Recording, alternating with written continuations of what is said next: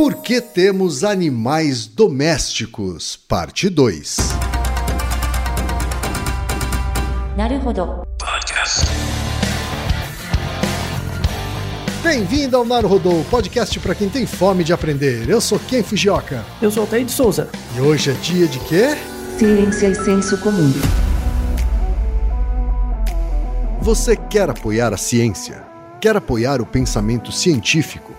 Quer ajudar o Naruhodô a se manter no ar? Ouvir os episódios e espalhar a palavra já é um grande passo. Mas existe um outro jeito. Quem possibilita isso é a Orelo. Você escolhe um valor de contribuição mensal e tem acesso a conteúdos exclusivos, conteúdos antecipados e vantagens especiais. Além disso, você pode ter acesso ao nosso grupo fechado no Telegram e conversar comigo, com Altair e com outros apoiadores. Toda vez que você ouvir ou fizer download de um episódio pelo Orelo, vai também estar pingando uns trocadinhos para o nosso projeto. Combinado? Então baixe agora mesmo o app Orelo no endereço orelo.cc ou na sua loja de aplicativos e ajude a fortalecer o conhecimento científico. E hoje, ilustríssimo ouvinte, ilustríssimo ouvinte do Naruhodô, estamos com convidada e convidado muito especiais. É, e eu não estou rasgando seda daquele que é o meu podcast divulgação científica favorito.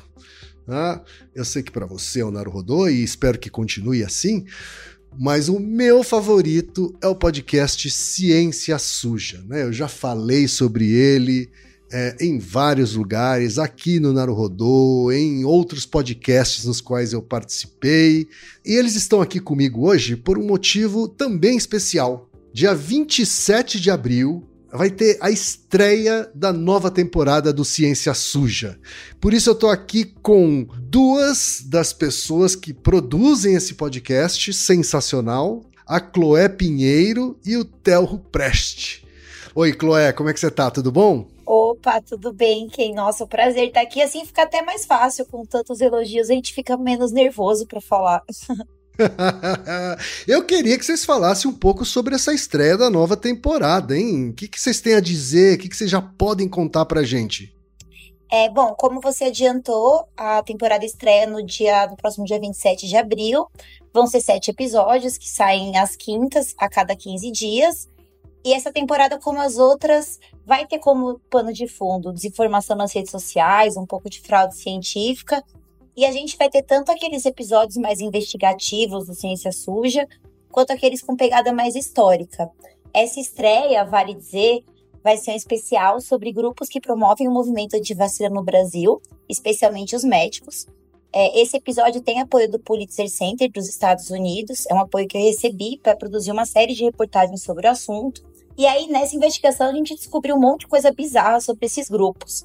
Além de saber que eles têm centenas de milhões de views no, no Telegram, um alcance imenso nas redes, a gente viu umas coisas bizarras nesses grupos. Tem venda de passaporte vacinal falso, teoria da conspiração e até ligação com o grupo neonazista. Enfim, é isso, é um episódio que promete ser bem bombástico aí. Caraca, eu estarei lá com certeza fazendo download no dia 27 de abril desse episódio de estreia. Tá? E eu não tenho nem roupa para ouvir um podcast que é apoiado pelo Pulitzer, mas eu vou fazer o meu melhor. Essa temporada qual é? Essa é a terceira temporada, quem? Vamos então dar aquela força porque é, esse é um podcast que tem que continuar sendo produzido pra gente, tá? E, e o que, que mais vocês têm de novidade em relação a essa nova temporada, hein? Legal, acho que a gente pela primeira vez vai trazer jornalistas divulgadores científicos de fora aqui do nosso núcleo duro do, do podcast, que vão ajudar em alguns episódios, né? Eles vão falar, vai ter episódios sobre síndrome da alienação parental, que tem mexido com o judiciário brasileiro, vai ter episódios sobre interesses que promovem o negacionismo climático na, no Brasil, sobre hipermedicalização na psiquiatria e até sobre uma prática eugênica chamada organoterapia, que também e todos esses episódios foram apurados, né, e produzidos por pessoas de fora, assim, pra gente foi muito legal poder juntar essa turma para fazer isso. A gente vai ter os nossos episódios também, né? Além da estreia, vai ter um sobre maconha, essa coisa de ficar entre o proibicionismo, que é um problema, e o hype também, que é outra questão problemática. E também a gente vai ter um episódio sobre o pai do negacionismo brasileiro, mas essa eu vou deixar, nem vou falar quem é, para gerar um suspense aí, né? tchan, tchan, tchan, tchan. Eu tenho certeza que entre os ouvintes e ouvintes do Naruhodô, a gente tem é, ouvintes do Ciência Suja, né? Mas se você é daqueles ou daquelas que ainda não conhece, você precisa conhecer agora mesmo. Assim, tá? São episódios muito bem apurados, tá? muito bem redigidos e muito bem editados também. Tá? Então, de verdade, corre para conhecer. Para falar com aquelas pessoas que não conhecem o Ciência Suja, Chloé e Tel, que outros temas vocês já abordaram? Tá? Eu, eu me lembro, por exemplo, de episódios sobre cigarro, até porque eu sou um fumante, né? um futuro ex-fumante. Já ouvi também, né? Me lembro, assim, acho que foi, o primeiro episódio que eu ouvi foi sobre eugenia, né? Que foi realmente explodiu minha cabeça. Né? que mais vocês abordaram, hein? Aliás, o episódio sobre cigarro, alguns episódios sobre cigarro que vocês abordam são muito bons também. Quem? Fica aí ó, a recomendação também. Essa rasgação de seda, né? Não, mas eu, é bom, acho que a Clô pode eleger alguns também. Eu, eu certamente falaria da nossa estreia, da fosfetanolamina, pílula do câncer, né? A falsa cura do câncer. Sim. Acho que é um muito grande. Outros de movimento antivacina que a gente colocou também, acho que são relevantes. E a gente eu, eu colocaria também o nosso de negacionismo nas eleições do ano passado, embora as eleições tenham passado, eu acho uhum. que foi um episódio muito curioso de abordar. Ah, teve Sem... episódio sobre opioides também, viu? Esse é, esse, é, esse é bom. É verdade. E sobre eleições, né? Na verdade é que a cada dois anos a gente tem eleições. Então, nada indica que as próximas eleições vão ser diferentes, né? Assim, a, a proliferação de fake news, ela não parou. E você, Chloé, o que, que você tem para recomendar dos episódios que já foram é, é, veiculados nas temporadas anteriores? Bom, para vender um pouco do meu peixe, é, acho que eu vou destacar os episódios que eu acabei participando mais, que tem essa pegada mais investigativa, como o da farsa da proxalutamida, um remédio que era para câncer de próstata não aprovado e que foi testado irregularmente contra a Covid no Brasil. Um monte de gente morreu nesse estudo, então foi legal trazer esse, esse assunto, né? o movimento anti-vacina, que agora a gente considera que vai ser o final da trilogia, né? Que os outros dois também foram bem bacanas. Não participei do primeiro, mas é, entrei no segundo. É, e também os históricos, né? Que eu acho que é bom que a gente tenha a oportunidade de olhar com distância as coisas que aconteceram e destacar fatos que só vêm à luz, às vezes, anos depois, né? Dessas fraudes. Especialmente falando em fraude científica, que é uma coisa que, às vezes, no calor do momento, você não fica sabendo. O episódio da AIDS é muito, muito bacana nesse sentido. O do cigarro é um dos meus favoritos. E só uma curiosidade sobre o da fósforo, que é uma outra coisa que o Ciência Suja pode fazer agora, com a gente crescendo, é acompanhar os temas depois que a gente já falou deles. A gente descobriu recentemente que a Fosfo voltou a aparecer numa camisa de time de futebol do Paraná, patrocinando o time de futebol. Então a gente foi atrás dessa história e descobriu várias coisas bizarras, que o dono do clube era sócio, é sócio da fábrica, e que eles fabricam no Paraguai e vendem aqui. Então a gente continua sempre de olho nesses temas, porque a gente tem descoberto cada vez mais que esse tipo de picaretagem, essas fraudes não morrem, né? Elas são meio zumbis, né? Então acho que a gente também tem esse papel de continuar essas apurações. É importantíssimo essa, esses temas que vocês abordam e agora a chance que vocês têm de continuar monitorando, acompanhando como é que esses temas evoluem ou não. Então, o Ciência Suja está em todas as plataformas de podcasts, é isso? Isso aí, as principais plataformas e na Aurelo também. Exatamente, quem quiser apoiar também, eles estão no Orelo, assim como o Naruhodô, tá? E para conhecer mais, é só acessar cienciasuja.com.br. Chloé e Tel, muito obrigado pelo recadinho que vocês deixaram aqui. Eu tenho certeza que as ouvintes e ouvintes do Naruhodô serão novos ouvintes também do Ciência Suja. Brigadão. Assim esperamos. Obrigada. Valeu.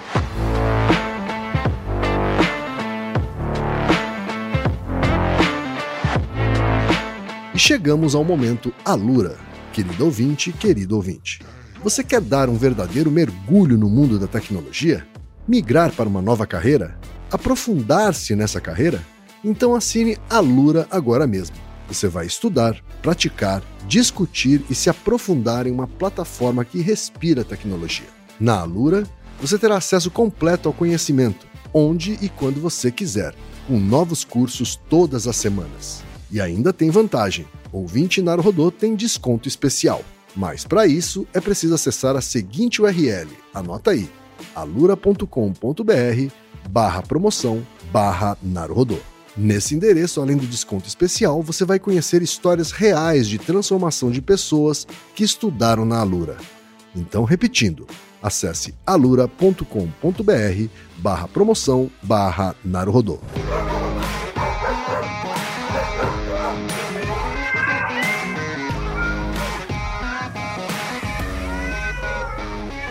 Altaí, chegamos à parte 2 do episódio duplo sobre por que temos animais domésticos, Altaí. Espero que o povo não tenha ficado muito decepcionado com o primeiro episódio, tenha sobrevivido para chegar nesse. Mas, antes da gente seguir em frente com a segunda parte, você não ouviu a primeira? Se você ainda não ouviu a primeira, então você dá um stop agora mesmo, volta para o episódio 380, que é a parte 1 desse episódio duplo e depois volta aqui para ouvir esse episódio que é a parte 2 de Por que temos animais domésticos. Altair, só relembrando, o que, que a gente viu ou ouviu na parte 1? Um? A grande mensagem do primeiro episódio é a diferença entre direito animal e bem-estar animal e a ideia de domesticação. Então, domesticação é quando você controla é um, um organismo controla de forma multigeracional o processo reprodutivo e o cuidado de outro grupo de co-específicos ou de outra espécie. E aí isso tem vários impactos. Então a gente contou como que surgiu a domesticação, quais as principais hipóteses, e aí a gente tem a ideia de domesticação de forma geral se aplica tanto à ideia de escravidão, tá? Então os termos são bem relacionados. E aí a gente entrou na discussão do bem-estar animal versus o direito animal. Bem-estar animal é uma visão bem mais utilitária do uso do recurso, que seria o animal, né? Uhum. Para qualquer coisa, seja para alimentação, seja para trabalho, seja para afeto. E a, a ideia do Peter Singer, né, que é a ideia do, do bem-estar animal, é que o, o bem-estar animal ele tem que preservar o interesse do animal e deve ser considerado levando em conta sua habilidade de experienciar sofrimento. Então eu não vou fazer coisas que gerem sofrimento de forma exagerada, respeitando essa característica do organismo, que ele chama de especiecismo. Especiecismo é isso. Especiecismo é o um direito, né? Um direito não, mas uma um cuidado que você atribui a um organismo baseado na sua capacidade de sentir sofrimento e não necessariamente na sua inteligência. Porque a inteligência é mais difícil de medir, mas a capacidade de sofrimento é sim. Uhum. Então toda essa discussão que a gente tem hoje, ah, de que os animais sofrem e por isso a gente tem que cuidar melhor deles e tal, cola muito bem na ideia de bem-estar animal para comida, mas para animal doméstico a gente acha que cuida bem do, do bichinho. E na verdade a gente não cuida. A gente só dá um bem-estar animal para ele, porque se ele for se ele for um organismo capaz de ter direitos, o primeiro direito de um animal é o direito de não ser uma propriedade. Logo, não faz sentido você ter ele. Se isso virar uma lei, né? Acabou, né? E é possível que vire uma lei um dia, hein, Altair? Isso, num mundo que, onde não faremos parte, né? Provavelmente. Mas as pessoas uhum. que são muito jovens hoje, muito jovens hoje, sei lá, 15 anos, quando isso, essa, essa questão do direito animal realmente aparecer, essas pessoas vão ter 60, 70 anos e vão estar tá na rua virando carro pelo direito de ter gato e cachorro. Eu tenho o direito de ser pai de gato e cachorro né? Porque é, é, isso, né? Verdade. Quando você atribui a noção de direito e o organismo não é mais uma propriedade, ele ganha autonomia. Por exemplo, por que, que você não cria o seu filho igual um cachorro e um gato? Para que, que você cria um filho? Para ele desenvolver autonomia. Para ele crescer, ir embora, fazer coisas, virar gente. Você não cria o cachorro e o gato para virar gente, para dar autonomia para ele. O, o que, que seria a criação de um cachorro e gato? É você criar, por exemplo, como o biólogo faz, que é a reinserção ambiental. Você não cria o bicho como um pet. Você cria o bicho é, é, oferecendo comida, apresentando desafios que ele vai ver na ecologia. E depois você solta ele. Assim, quem é formado em biologia, temos muitos biólogos que ouvem o Naruhodo com alguma frequência. Quem é biólogo sabe que isso vai doer dentro, vai doer assim no fundo, sabe? Quando você é formado em biologia, se você fez um curso minimamente ok, você sabe que é meio errado ter animal doméstico. Assim, biólogo, biólogo, roots, tem problema, tem ambiguidades com duas coisas: zoológico e animal doméstico. É, é- é na biologia onde isso é discutido. Agora, veterinário, essas coisas não tá nem aí. Ah, Claro que tem os conscientes, mas a formação em, em geral não tá nem aí. Mas no biólogo pega, sabe? Por exemplo, só pra te dar um exemplo, Kim. Imagina um pneumologista que fuma. O pneumologista, ele pode fumar? Pode, ninguém impede. né? Poder, poder pode, né? É, você percebe que é esquisito, né? Que é meio, porra, né? meio estranho, né? E, tipo, o biólogo que tem cachorro e gato é meio assim também, né? Tipo, é uma ambiguidade. E, e- e, de novo, o interessante é você viver essa ambi- ambiguidade. Você tem que viver a dissonância cognitiva. Não inventa desculpa, tá? Tipo, é, é zoado. Porque se você pensar que é zoado e não é uma relação mística, ancestral, espiritual, que o cachorro veio pra tirar as energias ruins da casa, o gato, parar com essas bobagens. Se você realmente pensar, "Ah, tudo bem, a gente vai dividir esse tempo junto, não é o melhor pra você, tipo, é uma- redução de danos, sabe? Se você tiver essa, essa perspectiva, é menos pior. Tá? Por quê? Porque o, o, o povo que é gateiro e cachorreiro, e qualquer coisaeiro, né? Quando o bicho tá, tá velho, doente, o que, que ele já tá pensando? No próximo. E aí você cria uma cultura de dominação desse, do, do- meu Deus, da desgraça, do, do, do satanás, isso aí. né? E aí a gente entra nos exemplos, né? A gente entra nos exemplos. É, eu vou começar com uma história, um caos. Olha aqui, olha como o humano é um bicho miserável. Ó, 1894, tá? Século XIX, 1894. Um- uma boa alma, um rapaz chamado David Law, né? Ele vivia ali na Austrália e aí ele foi, ele, ele resolveu é, habitar uma ilha ali na Nova Zelândia, tá? Numa ilha razoavelmente pequena na Nova Zelândia, né? Que era chamado Ilha de Stephens. É uma ilha meio isolada. Ele resolveu, foi lá, né? Com mais, com a família e outras 17 pessoas. Então, ah, vamos fazer um acampamento aqui, vamos viver um tempo nessa ilha. A ilha tinha os recursos, tudo bem, tal, tal, tal. E o David Law levou o gato dele, que chamava Tibbles, o raio do gato, né? Beleza, tava o gato lá, né? era um, né, gato. Aí esse gato voltou com um passarinho, né? Porque os gatos eles caçam, né? Eles fazem isso, eles, eles caçam, né? O gato voltou com um passarinho. E quando o David Law viu esse passarinho, ele viu que era um passarinho meio diferente dos outros passarinhos que ele tinha visto. Quando ele notou, ah, tipo, o, o osso torácico desse gato, desse passarinho, era muito largo. Parecia que não era compatível com a, habilidade de voar, tá? Tá. E aí, todo dia, o raio do gato do Tibbles trazia um. Às vezes mais que um. Desse passarinho. E aí, ele, ele tinha um interesse em biologia e tal, tal, tal. Ele pegou esse espécime e levou para ser avaliado, né? Na, na faculdade, né? Por, por outros botânicos, é, é, biólogos, os taxonomistas e tal. E aí, eles viram que essa era uma espécie nova, né? Era uma espécie nova, parente do kiwi, né? Daqueles, daqueles passarinhos que não tem, quase não tem asa, que só corre, né? Tem um bico comprido, é bem bonitinho, né? Perceberam que era uma espécie nova, que só tinha naquela ilha. E isso foi descoberto em 1895. Fala, poxa, legal, né? E aí o gato já tinha trazido alguns, ele levou os espécimes e tal, né? Pra fazer a taxonomia e tal, tal, tal. E aí eles de- determinaram o nome do bicho. E esse processo entre descobrir que era um bicho novo e catalogar o bicho levou um ano, tá? Foi um ano. Aham.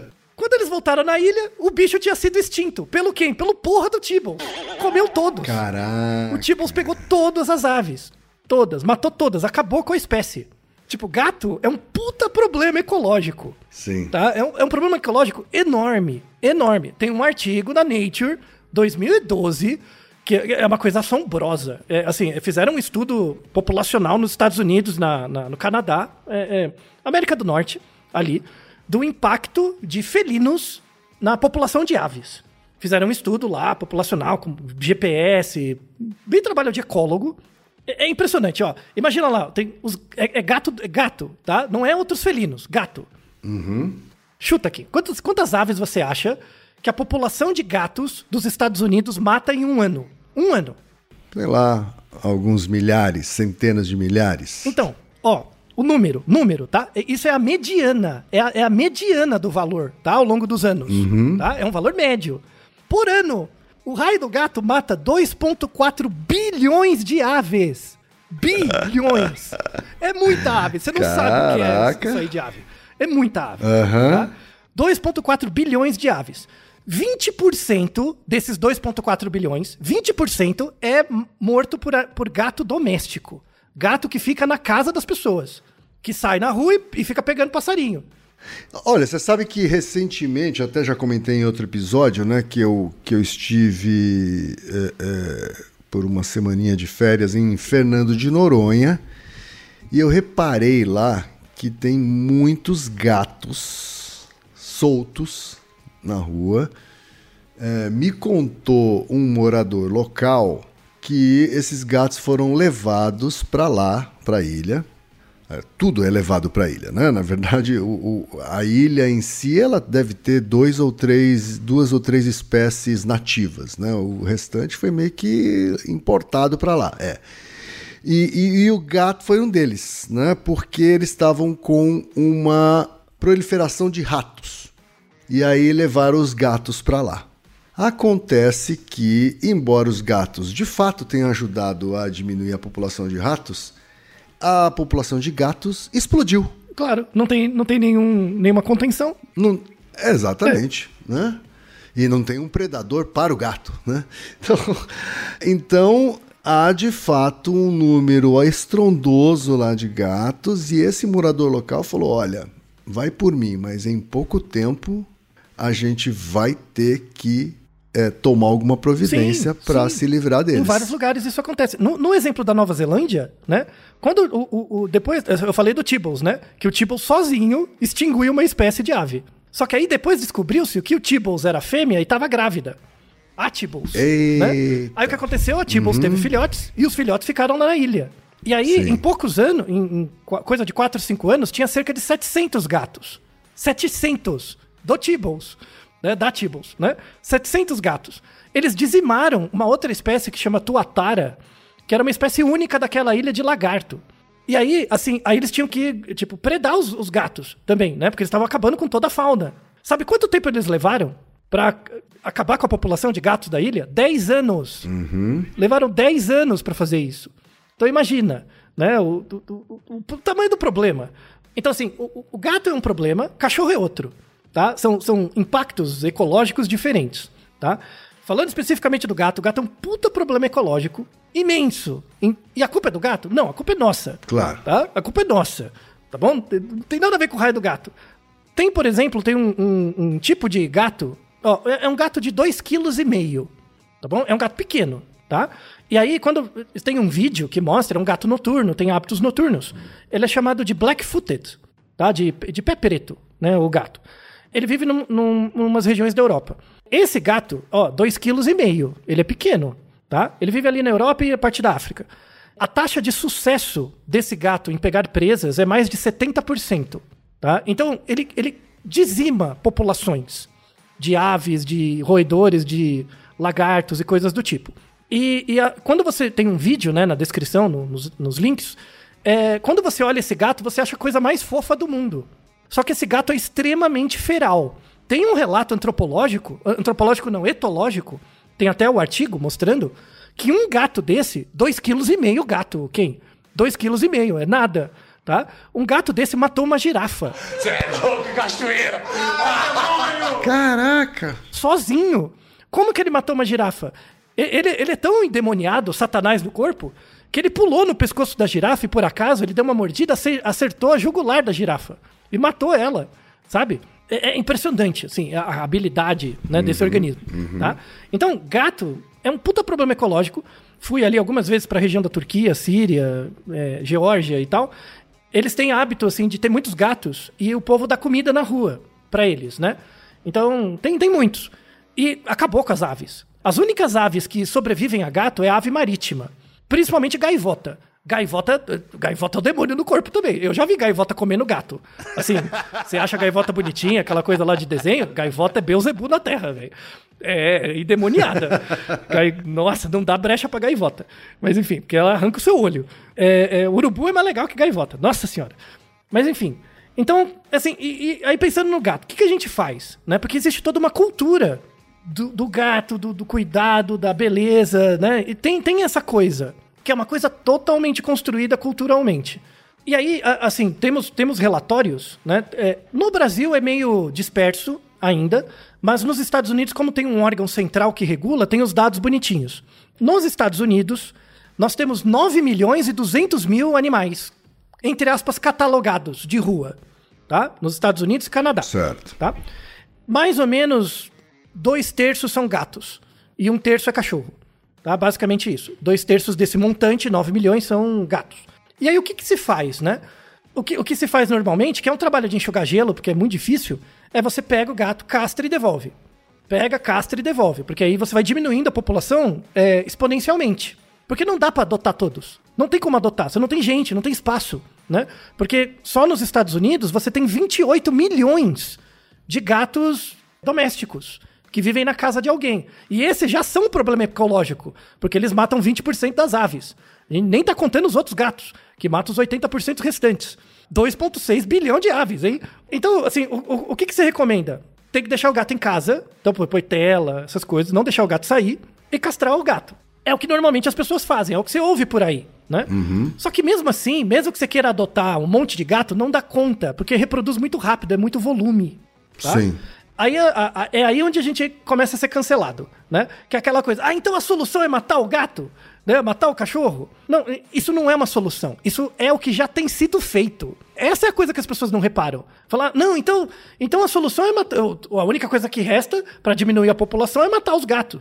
Né? Não, mas não pode matar o gato. Não, isso não é uma escolha. Isso já é feito. Tá? Relatório dos Estados Unidos. Só em 2022 foram eutanasiados, nome bonito, 530 mil gatos. Só nos Estados Unidos. Ah, ah, lembra que ainda, ah, isso na nossa infância, que a mãe falava pra gente pra botar medo, né? Tipo, se você sair na rua, eu vou- chamar a carrocinha pra te pegar, junto com o cachorro? Sim. Lembra da carrocinha?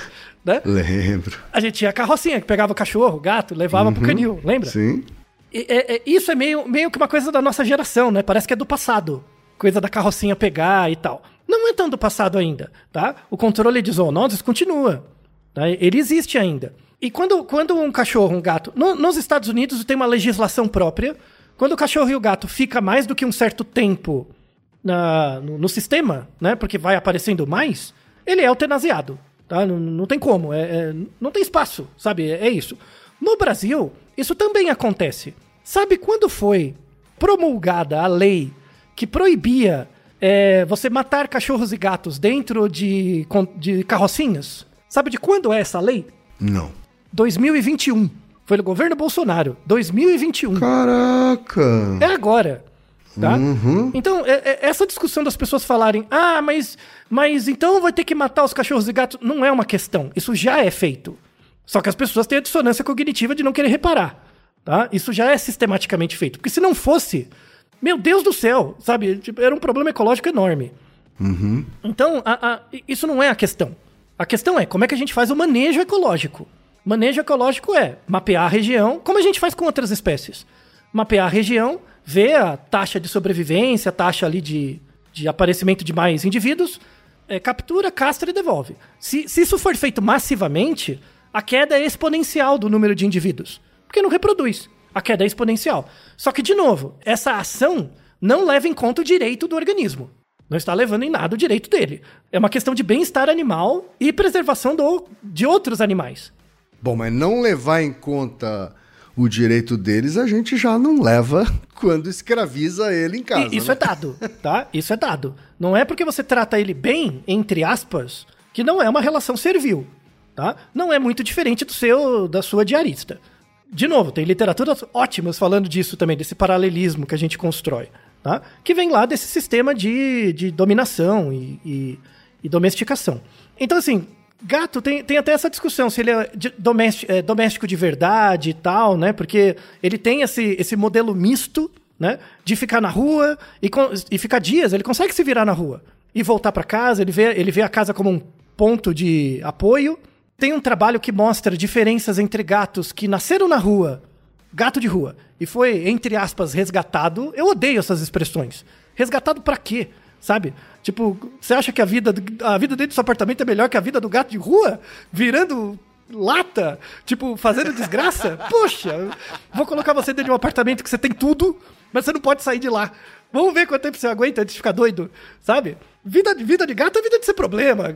Pular muro, matar passarinho, né? Tipo, fazer barulho à noite. Isso que é a vida de gato, de verdade. Gato do saltimbanco. É, essas coisas assim mesmo, de, de, de, de ser o diabo mesmo. Tem um trabalho que mostra, né? Gatos que nasceram na rua e foram trazidos para abrigos, e gatos que nasceram no abrigo acabam desenvolvendo estratégias de aprendizagem comportamental diferente. O gato que nasceu na rua tem um período crítico de idade do gato para isso, mas quando ele é trazido para algum lugar e ele eventualmente é adotado, ele sempre vai querer sair.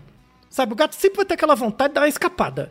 Aí é, é, o que dá trabalho, que você tem que telar tudo, o gato acha um buraco, escapa, volta todo estrupiado, porque a vida de gato é se ferrar mesmo, Aham. e aquela coisa toda. Olha, a, a minha já tá há tanto tempo domesticada, não vou usar escravizada aqui, porque eu tô falando de mim mesmo, que ela não quer mais sair. Isso. Ela já foi condicionada a ficar aqui em casa, sabe? Então eu posso abrir o portão, posso abrir a porta, ela vai lá, dá uma cheiradinha e volta. É, então, já virou um cativo, né? Já virou um cativo. Já. Então, o, o- esses gatos que são. que nascem dentro de uma ONG de gato, cachorro, enfim, né? Em geral, eles são mais dóceis. Dóceis nesse sentido de não sair tanto.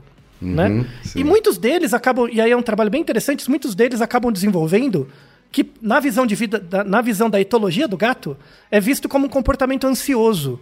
O gato, o gato não tem segurança, porque como ele fica num ambiente fechado, que é sempre muito igual, qualquer pequena mudança no ambiente afeta ele muito. Sabe? Então ele vai começar a ficar muito perto de você. Não porque ele gosta de você, mas porque ele fica ansioso. Por ansiedade. A gente tem até um transtorno para humanos, né, que chama TAG, transtorno de ansiedade generalizada, que um ótimo modelo animal é esses gatos. Que o gato claramente fica perto de você porque ele tá ansioso. Faz todo sentido. Então, já tem uma literatura sobre isso. Ah, mas como é que eu trato o meu gato, então? Não é uma questão de tratar. É- é- você não tem o que fazer. Você, você vai fazer um curso de ecologia para como reinserir o organismo no ambiente, e mesmo que você seja bem sucedido, o gato vai virar um problema ecológico. Sabe? É- é- tá tudo errado. Sim. Sabe? Tá tudo errado. Sim. Então, eh, tem que acabar com a questão da cultura mesmo. Porque é um baita negócio, né? Então, se você pegar a indústria de brinquedo, de treinador, de comida, tudo, né? É uma indústria gigantesca. Então, já, já trazendo número, né? Esse número não, não vale só para gato e cachorro, tá? É, em, em geral, é, é um estudo feito pela Associação das Empresas que é, produzem comida de cachorro e gato né, nos Estados Unidos. De novo, os, os dados dos Estados Unidos é porque eles consolidam melhor, tá? Olha aqui, que, que, que impressionante. Só em 2022, o, o lucro, lucro, tá? Não é nem faturamento, lucro das empresas de comida de cachorro, brinquedo, tudo junto, veterinário, gerou a bagatela de 137 bilhões de dólares em um ano. Uau! Olha o tamanho da indústria aqui. Você ia querer pegar, você fazer o marketing de uma empresa dessa, hein? Hein? Você, você ganhar uma concorrência de- dessa empresa é bacana, não é? Ia dar, ia dar um negócio legal, né? Poxa. Ô, gente, complicado, hein? É, é, um- é um mercado muito grande. Esse mercado inclui o cachorro. Falando do gato, vamos pro coitado do cachorro. O cachorro é até um pouco pior, né? Charles Darwin falava disso, no caso do cachorro, né? Como é o organismo mais antigo que a gente domesticou e tal, no caso do cachorro a gente manipulou geneticamente muito. Então, o, o Charles Darwin mesmo, no, no texto dele, Variação dos Animais e Plantas sobre Domesticação, ele fala do papel da seleção artificial. Que você cruzar os cachorros, você é uma seleção artificial, né? E aí ele, ele tem um termo muito interessante. Isso no século XIX ele já falava. Que é a síndrome da domesticação. Era uma síndrome. A síndrome da domesticação era quando, por cruzamentos artificiais, você gerava traços fenotípicos que faziam o organismo se distinguir muito do organismo selvagem. Então, por exemplo, você pegava lobos, começava a cruzar os lobos, ele começava a ter orelha maior, começava a, ter, a ficar mais dócil, a mudar a cor da, da, da pelagem. Tá. O Charles, Charles Darwin chamava isso de síndrome da domesticação. E por quê? Porque esses traços fenotípicos que estavam sendo seleciona- selecionados não eram adaptativos para o ambiente natural. Então ele não podia mais voltar para o ambiente natural Entendi. né? Então, se você pegasse os lobos e começasse a cruzar e ele docilizasse muito, ele não mais ia sobreviver no ambiente natural. Claro. Então, ele chamava isso de síndrome mesmo, né? É um problema, tá? E o problema é gerado pela gente. O Darwin, gente, lá no começo, já falava disso, né? Ou seja, se é o Darwin é porque faz tempo. Pô, né? nossa, desde a origem da seleção natural, né? E aí a coisa só escalou. Então, assim, cachorro, é, é, a gente tem muitos, muitas evidências culturais, assim, que mostra como, como é zoado, né? É, por exemplo, uma his- um caso. 1934, uma pessoa chamada Dodge Smith, a Dodge Smith, ela ganhou um dálmata. Ganhou um cachorro dálmata, e esse cachorro chamava Pugo, Pogo, né? E aí ela ficou com o cachorro, o cachorro morreu, né? E aí ela, consegui, ela conseguiu outros dois cachorros, dois dálmatas também, um macho e uma fêmea.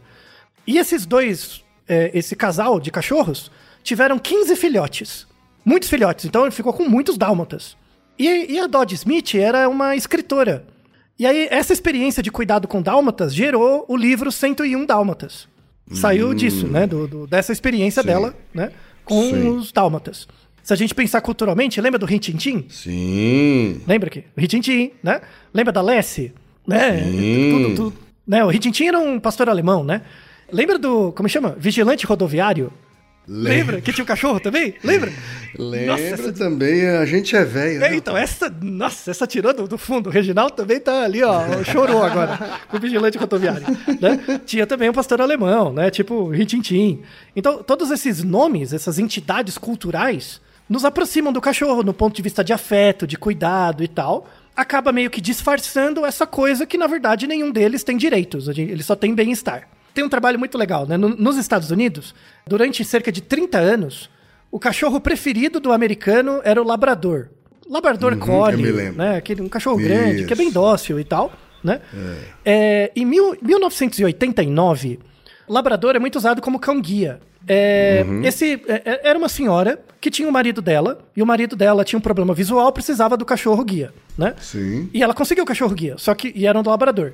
Só que esse o marido tinha muita alergia com esse com o cachorro, com o labrador, né? Tipo de passar mal mesmo, né? Então não conseguia ficar perto do cachorro, perdia o sentido, né? E daí essa mulher, ela fez uma, um cruzamento de um labrador com, um com um poodle, né? Ah. E gerou o labradoodle, tá? Labradoodle, né? e, e esse cachorro, por sinal, ele não dava alergia no, no homem, né? Não dava alergia. E aí, né, deu certo. Aham. E ela começou a criar labradoodles. E aí ela, ela que começou a vender esses cachorros com uma estratégia de marketing que era o seguinte: era o primeiro cachorro que era anti-alérgico, que não dava alergia. Olha a desgraça, né? Era anti-alergênico. E começou a fazer muito sucesso nos anos 90, assim, o Labradoodle. Só que pouco tempo depois, começou a ter muito problema com esse cachorro. Por quê? Porque ele tinha doenças congênitas muito graves e o temperamento dele era muito ruim. Então tinha caso de acidente e tal. Esse é um ponto muito importante, assim, que em geral as pessoas não reparam. Mas, de novo, quem lida com, eto- com etologia, repara bem. Quando você pega, entre aspas, raça de cachorro, as pessoas tendem a associar a raça com temperamento. Então, ah, o labrador é mais quietinho, o, sei lá, um Lulu da Pomerânia, meu Deus, é o bicho mais espoleta, sabe? A gente tende a atribuir traços, entre aspas, de personalidade às raças. Tem um artigo mostrando que não tem nada a ver. Se você pega um monte de labradores, internamente, entre os labradores, tem muito mais variabilidade de personalidade ou de temperamento do que entre cachorros de outras espécies. De outras espécies não, de outras raças, outros tipos, tá? Para as pessoas perceberem como é idiota essa distinção de raça, entre aspas, com temperamento, eu vou ser preconceituoso de verdade, tá? Agora, quem tá? Desculpa, tá? Pega um monte de japonês, né? Um monte de japonês. Não é tudo igual? Só per- pelo fato deles serem parecidos, quer dizer que eles têm temperamento parecido? Óbvio que não. Por que, que o povo faz isso com a desgraça do cachorro? Sabe? É a mesmíssima coisa. Você pega um monte de negro, todos são parecidos, você não, você não tem treino pra ver a diferença entre eles, porque você é um idiota, né? Você vai achar que todos têm o mesmo temperamento, sabe? É o mesmo discurso que a gente via na época de escravidão. O- o- tem textos, textos da história do Brasil, Graciliano Ramos, enfim, que mostra, vou selecionar escravos de uma certa região da África porque eles são mais dóceis. Exatamente a mesma discussão com o cachorro. Exatamente. Então, relação entre temperamento do bicho e a raça, entre aspas, dele, inexiste. Não tem isso. Mostra que é é um viés nosso, sabe? O Ritintim, a Lessie, o Korg, todos eles são marcas de status. Então, nos Estados Unidos, ainda por herança da Inglaterra, né, que, que é um país eugenista para um cacete, de, já vi de onde surgiu a seleção natural e toda a eugenia e todo o, né, o darwinismo social, né, veio da Inglaterra. Na Inglaterra que surgiu essa coisa de você selecionar cachorros por cruzamentos, né? A, que, a questão da estética, o cachorro bonito para um certo uso, para caça, para exibição, é, é, para, para o, o é, a companhia, tudo isso surgiu, esse ideário surgiu lá a meados do século XIX na Inglaterra. Né? Veio com força para os Estados Unidos. Hoje a gente tem dados que 2% dos cachorros dos Estados Unidos são de raça, aqueles que têm certificado e tal, tal, tal. Né? Uhum. E somente 5% dos habitantes dos Estados Unidos são capazes de pagar por eles. Para ter um. Meu Deus. Então, obviamente, é um símbolo de status, não é verdade, Kay? Obviamente, né? Por isso, aqui no Brasil é diferente? Não. A gente só não e tem os dados. Obviamente, isso acaba gerando muitos abandonos, né?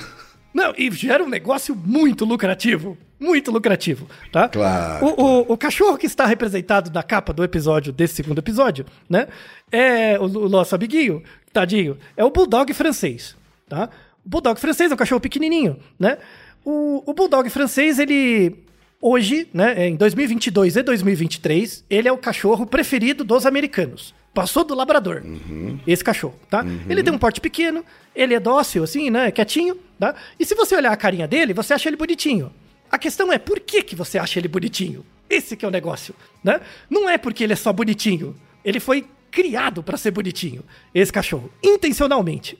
Dois artigos Ainda bem que fizeram esse artigo. E, e é muito, muito interessante. Eu li vários artigos dessa revista. Tem uma revista que chama Animal Welfare, né? Bem-estar animal. Né? Sim. Né? Por quê? Porque direito animal não existe. Se direito animal não existe, não dá nem para fazer uma revista, não vai ter artigos, né? Mas bem-estar animal existe. E aí eles fazem artigos sobre essa questão, né? Tem um artigo em que eles pegaram várias raças de cachorro, tipos de cachorro, e, e mediram é, características da estrutura do crânio desses cachorros. Então você tem cachorro com focinho comprido, focinho curto, né? Tem aqueles com cara batida, né? E, e, tudo mais. Fizeram lá uma caracterização e já tem descrito, né, na veterinária, uma síndrome que é chamada Síndrome Obstrutiva Aérea Braquicefálica. A sigla em inglês é BOAS, B-O-A-S boas. Okay. Tá? É uma síndrome respiratória onde ah, em cachorros que têm a cara batida, pug, bulldog francês, a prevalência dessa síndrome é maior que 60%. A gente fez um episódio, é, por que, que as pessoas roncam, né? Em homenagem ao Reginaldo, inclusive. Sim. Que a gente fala da apneia do sono, que é a síndrome da apneia obstrutiva do sono, que acontece em humanos. Uhum. Nenhum outro animal tem apneia do sono, só a gente exceto os animais que a gente criou para ter a apneia, que é o boas, que é bulldog, bulldog francês, pug, todo cachorro de cara batida que você imaginar, chihuahua, uhum. tem uma prevalência alta dessa síndrome. O que que acontece? Como, como a cara do cachorro é muito batida, ele não consegue respirar direito, ele não consegue, o ar não entra. Sim. Então, o que, o que que acontece? O cachorro, ele faz, ele tem um hábito de fazer uns sons de grunhido. Ele, mesmo jovenzinho, ele fica muito esse som. Sabe? Isso é o uhum. respirar dele. Parecendo um porquinho, né? Parece verdade, um porco, né? né? E aí ele respira muito com a boca aberta, porque não dá para respirar pelo nariz. É, é, é impressionante. A, a, esse artigo mostra, eles fizeram ao longo do tempo, eles pegaram vários desses bulldogs franceses e foram medindo essas dimensões da distância entre os olhos, o tamanho do focinho. E essas distâncias foram mudando ao longo das gerações, dos cruzamentos desse bulldog. Até esse bulldog moderno, que é um bulldog que a distância entre os olhos é maior, a cara dele é bem batida, e quando ele faz essa respiração com dificuldade, ele abre a boca, você olha para ele, parece que ele tá rindo para você. E esse, e esse cachorro, ele tem os olhos muito na frente. Então, o bulldog francês hoje é o cachorro que fisionomicamente mais mimetiza o rosto humano. Ele é um cachorro criado para mimetizar o rosto humano. Ele não tem nenhum outro uso que não seja esse. Ser um cachorro dócil, que quando ele olha para você parece que ele tá rindo, mas na verdade o cachorro tá desaturando. Né? você sai com o cachorro para passear cinco minutos, ele volta e desmaia. É, ele foi criado para ser isso, para desaturar, não poder pegar um voo que o cachorro morre desaturado. Um, um coitado de um cachorro desse, de um bulldog francês, pra você ter ideia, custa 5 mil dólares. Um puro. É caro. 5 mil dólares, É né? Já tem Eu não paguei tudo isso, mas eu já tive um, um bulldog inglês há bastante tempo, né? Que já faleceu há bastante tempo, inclusive. Então, ele tinha os problemas respiratórios, né? Era gordinho, ficava lá, né? Sim, Aquela coisa toda, um modelo sim. de apneia, né? Exato. E, e, e aí esse, esse, assim, tem casos nos Estados Unidos de roubar cachorro, um rouba para revender, né? Tem um caso clássico que na Hungria pegaram 700 desses cachorrinhos filhotes e trouxeram de avião. Mais da metade morreu, sabe? Para vender. Né? Qualquer semelhança com o navio negreiro é mera coincidência, não é verdade? Não vou falar nada. verdade. Não preciso falar nada. É, é- é impressionante. Bom, você, você, eu não acompanho série, mas eu sei que você acompanhou com entusiasmo a série Game of Thrones, Sim. certo? Então, Game of Thrones não tinha aquela neve, aquelas coisas co- toda. Eu não acompanho a série, você vai me ajudar. Não tinha um monte de cachorro husky? Tinha. Apareciam uns cachorros, não parecia? Os cachorros? Sim, Então, sim. é, é, o Game of Thrones é uma série que durou uns 5, 6 anos, alguma coisa assim, né? E durante esse período de 5, 6 anos, o número de huskies comprados e adotados aumentou 700%. E depois que acabou a série, o número de huskies abandonados aumentou 400%. Meu Tá? Deus. Porque as pessoas veem o, o raio do cachorro como um, um produto. Porque ele é. De verdade, ele é um produto. Ele é um, um produto dentro de um sistema de consumo. Não é nada além disso, porque ele não tem direito. Ele não tem direito a não ser uma propriedade. Total. É, então, o povo que fica defendendo isso, antes de tudo, é uma hipocrisia. Sabe? Tipo, tutor, sabe? para. Sabe? Para. E tem a questão do custo ambiental. Só falando de cachorro e gato, né? Que é o que a gente tem mais dados. tá? Isso é um, um estudo que é uma estimativa. Se a gente parasse de ter animal doméstico. Então, imagina uma situação ideal. A gente controlou a população e parou de ter animal doméstico. Se, se eu quero saber a vida de um gato, eu vou fazer uma excursão. Sabe, excursão? Que você vai acampar no lugar e ver o gato com binóculo. Sim. Sabe? Eu, eu gosto, por exemplo, uma coisa que eu gosto, que se eu tiver, se- um hobby que eu teria, né, que falta tempo, eu, eu, eu até tenho vários livros, é de ornitologia. Eu gosto de ver aves. Sabe, de ir no lugar com binóculo, ver a ave. Sim, sim. Aí lembrar, saber o nome das espécies. Inclusive, para quem gosta, é, tem um canal no YouTube fantástico, fantástico, chama Planeta Aves. Eu vejo todos os vídeos, eu acho o máximo. É um, é um canal brasileiro de um doutor em ornitologia, assim, muito legal, recomendadíssimo, Planeta Aves. E tem o- um, um fotógrafo que ele é mundialmente reconhecido como um grande fotógrafo de aves, né, de ornitólogo, que é o Edson Endrigo. Eu comprei todos os livros dele. né? Ele, ele vende um- livros fantásticos com fotos. Numa página tem a foto da ave, na outra, no- na outra página ele conta o que, que ele teve que fazer para tirar a foto. Então ele conta assim: ah, eu fiquei no meio do mato quatro horas agachado até a ave pousar, sabe? Alguma coisa assim. Então é, é- é legal, assim. Eu, eu vejo esses livros direto, são, são muito bons. O jeito para você ter uma relação mais saudável com a natureza, no sentido de respeitar o direito animal, seria esse tipo de coisa. Que era, ah, eu quero saber como um boi vive. Um búfalo, sei lá. É, ni- ninguém tá dizendo que você não possa conhecer, né? Só Isso. que vai ser de outro jeito, né? Então. Que, de um jeito que preserve os direitos também dos animais. E, né? e as idiosincrasias dele, porque aí você vai ver o comportamento etológico real dele, né? Real, tá? Uhum. Sim, então, sim. eu quero ver como é um boi selvagem, né? Você faz uma excursão, vai lá ver, tira foto, né? Mas não é pra pegar e trazer pra casa, sabe? A, a ideia não é essa, né? A ideia é conviver, né? Conviver com os outros organismos que coabitam com você. É regressar ao modelo humano de 20 mil anos atrás que você tem um recurso limitado e você simplesmente vai contemplar os organismos que estão ali como parte da natureza, e aí você atribui a eles não só direitos, mas um status de entidade. Isso é uma coisa que os animais domésticos perderam, o status de entidade, porque eles viraram produtos.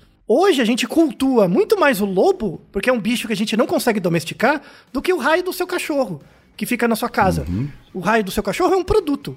Então a ideia é- é voltar nesse processo, entre aspas, mais antigo, que é, é, observar os organismos nos seus nichos, entender como esses nichos funcionam e perceber que você só é mais um organismo dentro desses nichos. Quando isso acontecer, além de você ter um entendimento melhor do mundo como ele é de verdade, um artigo mostra que se a gente tiver esse modo de vida, só fazendo isso, a gente vai diminuir cerca de 0,2 grau no aquecimento global. Parece pouco, mas é muito. Só por- pelo, pelo gasto, né, pela, pela emissão de gases estufa, que a produção de comida, de brinquedo, de todas essas coisas para cachorro e gato tem. De novo, lembre que é um mercado de, de 137 bilhões de dólares por ano. E de novo, stakeholder, ele tira o dinheiro dele e põe em outro lugar. Então, por exemplo, se se tornar popular esse esquema de excursões, vai criar toda uma outra gama de negócios para isso. E aí vai ter uma pressão para preservação, uma pressão para emprego e várias outras coisas, sabe? Então, não, não vai acabar com o emprego, vai redirecionar a renda. E, e, e a gente vai começar a ter um processo educativo de uma cultura não para a acumulação, mas sim para a manutenção dos sistemas.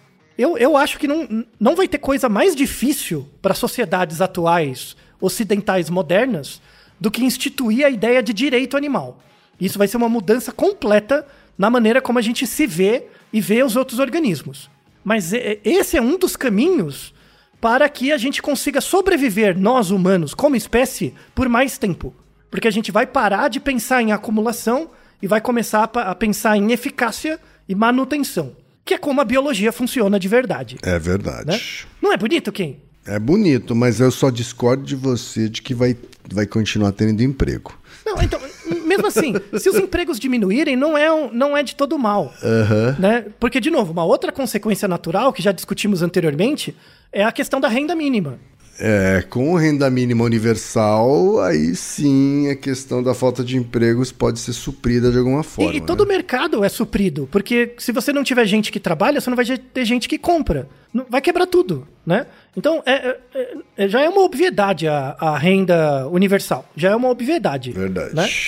Aí vão entrar essas outras mudanças. Uma dessas outras mudanças é essa questão do direito animal. Vai mudar totalmente a maneira como a gente vê e aí a renda que a gente recebe, a gente pode reinvestir nesses, nesses tipos de excursão, onde a gente vai ter tempo e, e, e vai conseguir ver os, os, animais de uma forma etologicamente válida. E eles nos ver também. Eles também são espectadores da gente. Porque como seres sencientes, eles vão perceber que a gente faz parte de um nicho que eles coexistem. Que é o método de 20 mil anos atrás. A, a domesticação é só uma coexistência. Sabe, a gente tem que dividir recursos, vamos cooperar. E aí, isso, para fechar o episódio, tem muito a ver com o episódio que a gente falou sobre cooperação. Se, o, se a cooperação é de fato uma questão inata. E ela é, na verdade. Ela é. O mundo vai ser muito mais fraterno. E, e as pessoas vão ter muito menos problemas quando a renda mínima e o direito animal for estabelecido. Não necessariamente as pessoas vão ser mais felizes, mas elas vão se observar mais. Elas vão se observar mais, vão refletir mais, vão perceber que o papel delas no mundo é pequeno mas não quer dizer que é irrelevante. Uhum. E, e, na verdade, a, a, o caminho, o, o, processo educativo de cada pessoa é o caminho para a construção de uma trajetória pessoal onde você busca reduzir a sua incerteza do mundo e aumentar o seu sentido sobre o mundo, onde os outros organismos, para além de indivíduos, vão ser entidades. Vão ser entidades com valor, vão ser entidades com direitos, vão ser é, é, organismos que tem, antes de tudo, o direito de não ser uma propriedade. Porque se um, um, animal não é mais uma propriedade, ele adquire uma identidade. Logo eu consigo interpretá-lo e me refletir nele, e vice-versa. E é isso que falta pra gente. Sabe, um conhecimento da natureza como ela é de verdade. A natureza não é um mecanismo de acumulação, é um mecanismo de troca. Enquanto a gente não aprender a fazer isso, e a gente não sabe, a gente está cavando a própria cova. Tá? Não é só a cova do cachorro e, e do gato. Eu, é, eu iria além. Eu, eu, acho que muita gente não tem a vontade, inclusive, de, de fazer direito. Sim, né? exatamente. Então, todos esses passos, eles vão acontecer. A questão da renda mínima vai acontecer. O direito animal vai acontecer. A questão é como. Sabe? É, é quantas pessoas, animais, o que quer que seja, vamos ter que sacrificar para isso ou se essa transição vai ser mais natural e orgânica. Um caminho para isso é a educação. Trazer esse, esse processo, o estudo da ecologia na, nas escolas, como algo para reduzir a incerteza do mundo, né? Não só para. Inclusive estudos de ecologia para adulto, sabe?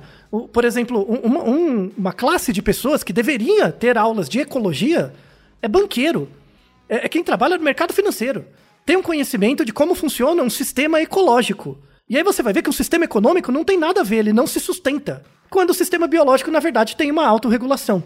Então, tipo, você mostra para a pessoa como funciona e fala, ó, pensa sobre isso. E isso é a chave, né? No, no, fundo, a gente não escapa do método galinha. Lembra quem? Não escapa da galinha. Sim. Né? Então, o organismo que, o organismo que entrará né, no, no, no baluarte né, com, com uma plaquinha assim direito, pelo direito animal, é a galinha. Não é o cachorro e o gato, é, a galinha. É verdade. Então, imagine uma galinha com uma plaquinha, pelo direito dos animais.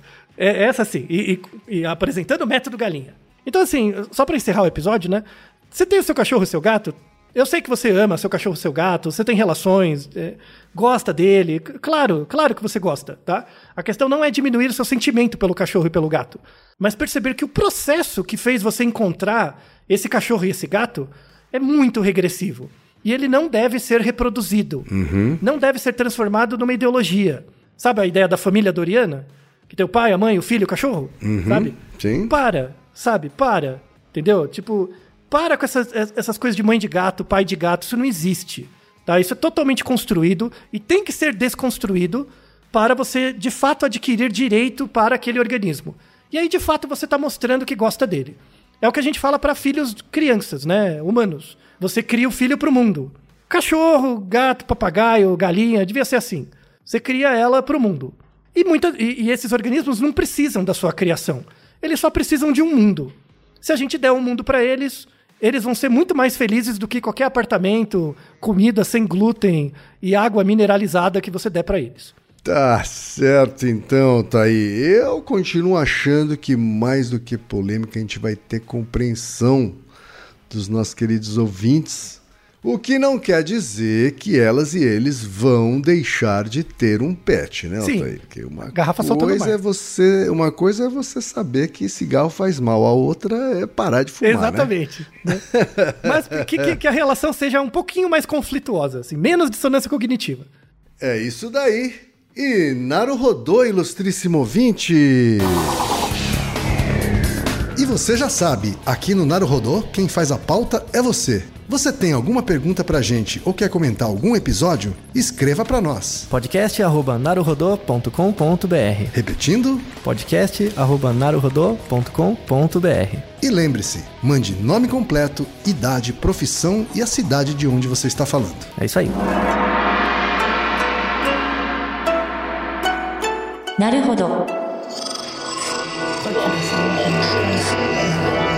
Esse podcast é apresentado por b9.com.br.